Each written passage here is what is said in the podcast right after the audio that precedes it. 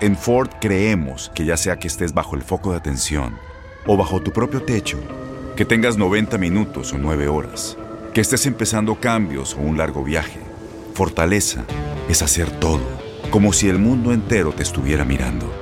Presentamos la nueva Ford F150 2024. Fuerza así de inteligente solo puede ser F150. Construida con orgullo Ford. Fuerza Ford. When you buy a new house, you might say, Shut the front door! Winning! No, seriously, shut the front door. We own this house now. But you actually need to say, Like a good neighbor, State Farm is there. That's right. The local State Farm agent is there to help you choose the coverage you need. Welcome to my crib. no one says that anymore, but I don't care. So just remember, like a good neighbor, State Farm is there. State Farm, Bloomington, Illinois.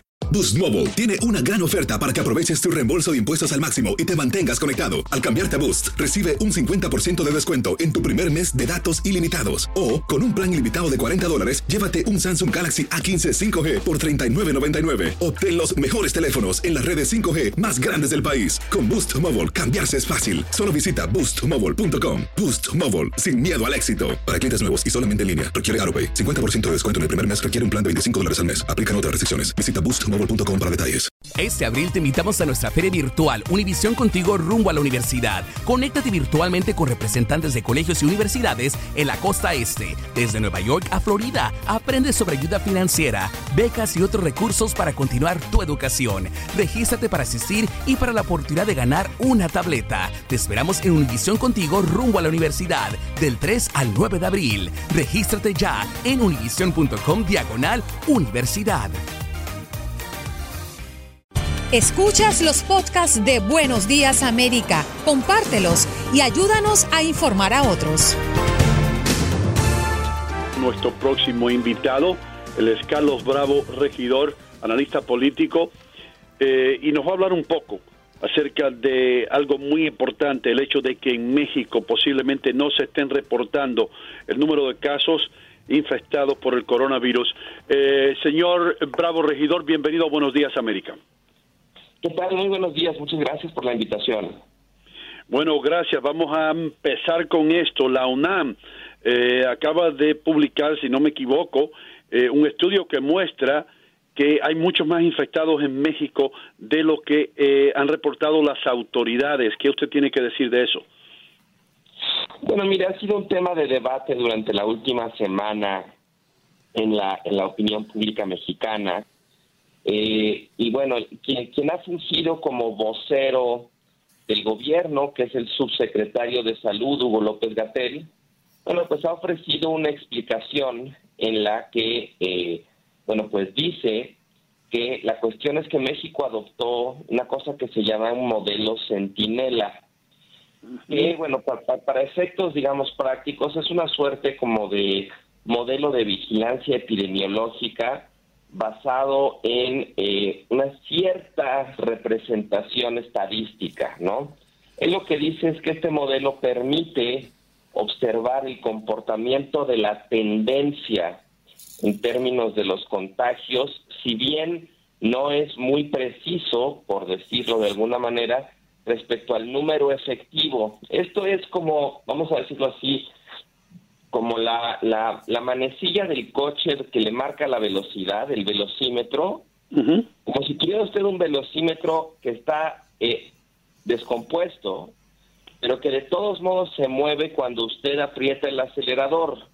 Entonces, eh, cuando, cuando usted ve que sube el velocímetro, usted sabe que está acelerando, aunque no pueda saber bien a bien a qué velocidad va. Esta es un poco la idea del modelo Centinela. O sea, si sube el número de casos, pues aumentará el número de, eh, de contagiados que el, que el modelo Centinela detecta, si bien no podemos tener mucha certeza respecto al número efectivo de contagiados. Ahora, la cuestión, más allá de los detalles técnicos de este modelo, es que pues ya sabemos hoy en día que uno de los principales factores que está eh, conduciendo la epidemia son los eh, las personas contagiadas que son asintomáticas. Y el problema con el modelo Centinela que, que, que, tiene el, gobierno mexicano es que realmente no detecta a los asintomáticos, porque, bueno, pues número uno, no les hace pruebas, porque no, no hace pruebas a granel como en muchos otros países, y pues número dos, desde luego, no los aísla ni traza lo que se llama su cadena de contagio.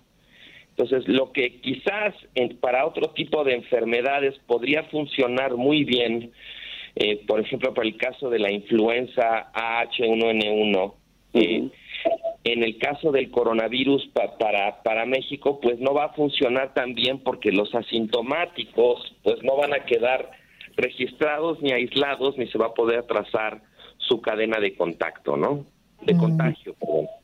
Carlos, ¿cuál es la situación actual eh, en cuanto a las fases se refiere en México? ¿Y cómo ha adoptado el pueblo mexicano eh, después de, en pasadas semanas, escuchar a su presidente decir que se abracen y que todavía hay órdenes para que ellos puedan hacerlo hasta que él lo decida?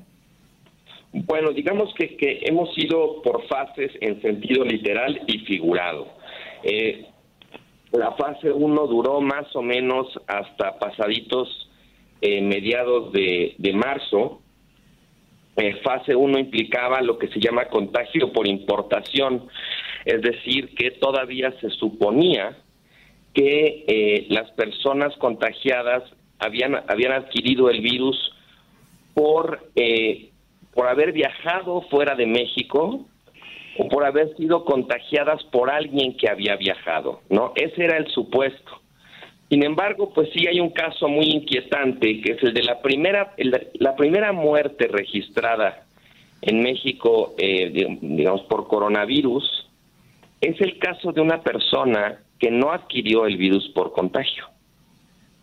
Entonces, cuando estábamos todavía en la fase 1, eh, el, el primer muerto pues ya no fue por contagio por importación, sino por lo que se llama contagio comunitario. Eh, la definición que ofreció la propia autoridad al respecto es que el contagio comunitario es aquel que ya no se puede trazar eh, la cadena de contagio de modo que conduzca a alguien que haya viajado, ¿no? Entonces, esto pues sí, a mí me parece un indicador de que de alguna manera eh, las fases epidemiológicas en las que México iba, pues estaban retrasadas respecto a lo que estaba pasando a nivel de campo con la epidemia, ¿no? Si nuestro primer muerto ya fue contagio comunitario, pues eso quiere decir que seguramente el contagio por importación eh, terminó mucho antes de que nosotros cambiáramos de fase. ¿No? Eh, el presidente López Obrador, como otros mandatarios eh, en, el resto del mundo, empezó, digamos, con una actitud eh, bastante relajada, minimizando o relativizando la gravedad de la epidemia, y no fue sino hasta que, que avanzó el fenómeno, que empezó a haber más contagios, más muertes, y que su propio gobierno empezó a emitir recomendaciones mucho más severas, que el presidente, digamos que poco a poco se fue poniendo al día. No, desde luego el presidente ya a estas alturas, ahorita que tenemos, eh, pues creo que ya son más de 300 muertos.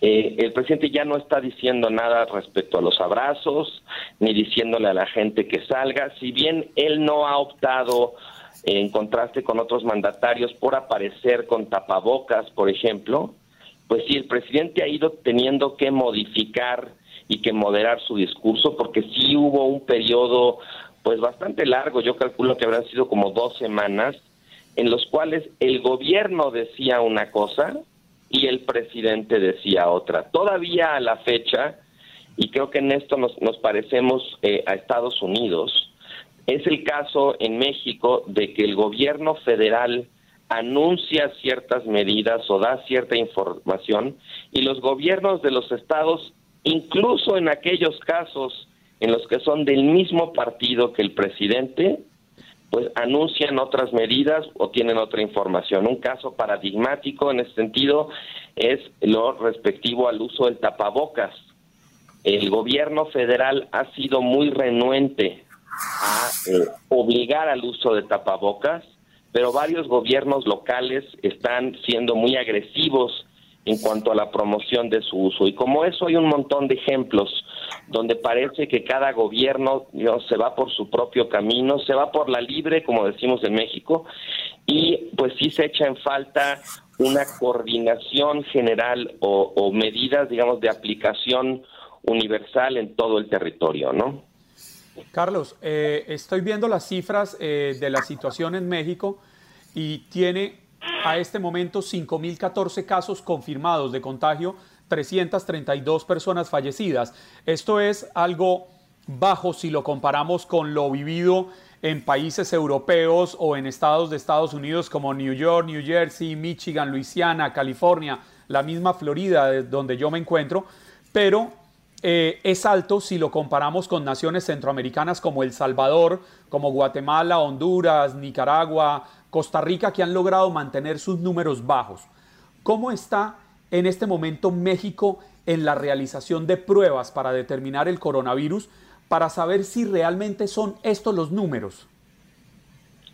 Bueno, mire, como le decía, sí, sí, eh, la propia autoridad ha reconocido que no se han hecho eh, muchas pruebas. Eh, digamos, otro dato interesante es el número de pruebas por cada 100 mil o por cada millón de habitante, habitantes. El, el, el marcador de México es muy bajo. Eso lo que nos dice en cierto sentido es que las cifras de contagios o de, sobre todo de contagios, pues sí están subrepresentadas. Eh, hace unos días también se hizo público un dato en uno de los boletines epidemiológicos, un brinco muy, muy abrupto en cuanto al número de eh, neumonías atípicas o, de, digamos, enfermedades eh, respiratorias agudas. Durante las últimas semanas creció muchísimo el número de contagiados, siendo que ya no estamos propiamente en temporada de neumonías, ya ya ya está bastante entrada la primavera.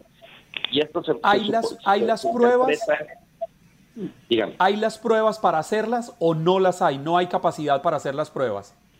Al principio el argumento del gobierno mexicano era que no hacía falta hacer tantas pruebas por el modelo Centinela. Después también se dio el argumento de que hacer pruebas era muy caro. Entonces el gobierno las estaba dosificando. Ahora ya han eh, mandado comprar muy tarde, en mi opinión, eh, miles de pruebas para empezar a hacerlas de modo más agresivo. Eh, la respuesta concreta a su pregunta sería que México ha ido cambiando la respuesta a la pregunta de cuántas pruebas se hacen y por qué importa hacerlas. Mm, ok. Eh, Carlos, eh, una cosa que, que, me preocupa mientras que tú estás hablando es el hecho de que mm, yo estoy ubicado en el área de Nueva York donde esto ha sido una pesadilla, especialmente en cuanto a, las camas se refiere, ¿no? Y a, los hospitales, eh, todos, todos desbordándose con enfermos. está México, especialmente Ciudad de México, una de las ciudades más pobladas eh, en el mundo entero eh, está listo en cuanto a hospitales y camas se refiere para enfrentarse a lo que puede venir luego? No, no, no lo está. En realidad, no solo la Ciudad de México. México como país es un país eh, que tiene en realidad una infraestructura en términos de salud bastante insuficiente, ya no digamos para atender una emergencia como el coronavirus, sino en términos generales el sistema de salud, pues queda debiendo en términos de capacidad, de número de camas, número de ventiladores, etcétera. Ahora, la, epidemia en México sí ha pegado distinto regionalmente. En términos absolutos, desde luego, es la Ciudad de México, el epicentro de la epidemia mexicana. Pero si lo medimos en términos per cápita, probablemente uno de los peores lugares es Baja California. En Baja California ya empezamos a observar imágenes de hospitales desbordados. En la Ciudad de México todavía no, pero yo creo que eso va a ser una cuestión de tiempo.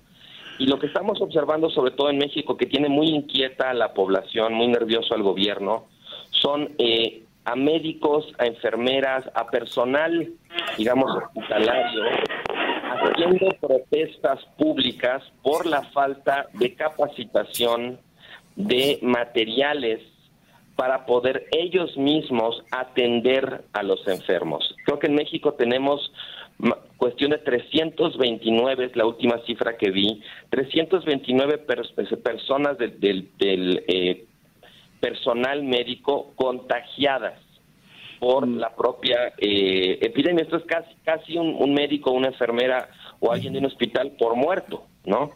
Y todavía a la fecha sigue habiendo muchos reclamos y muchas noticias en ese sentido. El gobierno mexicano le ha hecho mucha publicidad al hecho de que han mandado traer justo este tipo de material de China, que ya se estableció lo que se llama un puente aéreo, con varios aviones que vienen de China trayendo este tipo de material, pero todavía hasta el día de ayer pues la, la, la, noticia, digamos, a ras de campo en hospitales, en clínicas y en institutos era que no había el material suficiente para que el personal médico pudiera atender sin riesgo de contagio a los enfermos. Has escuchado el podcast de Buenos Días América. Gracias por preferirnos y no olvides compartirlo.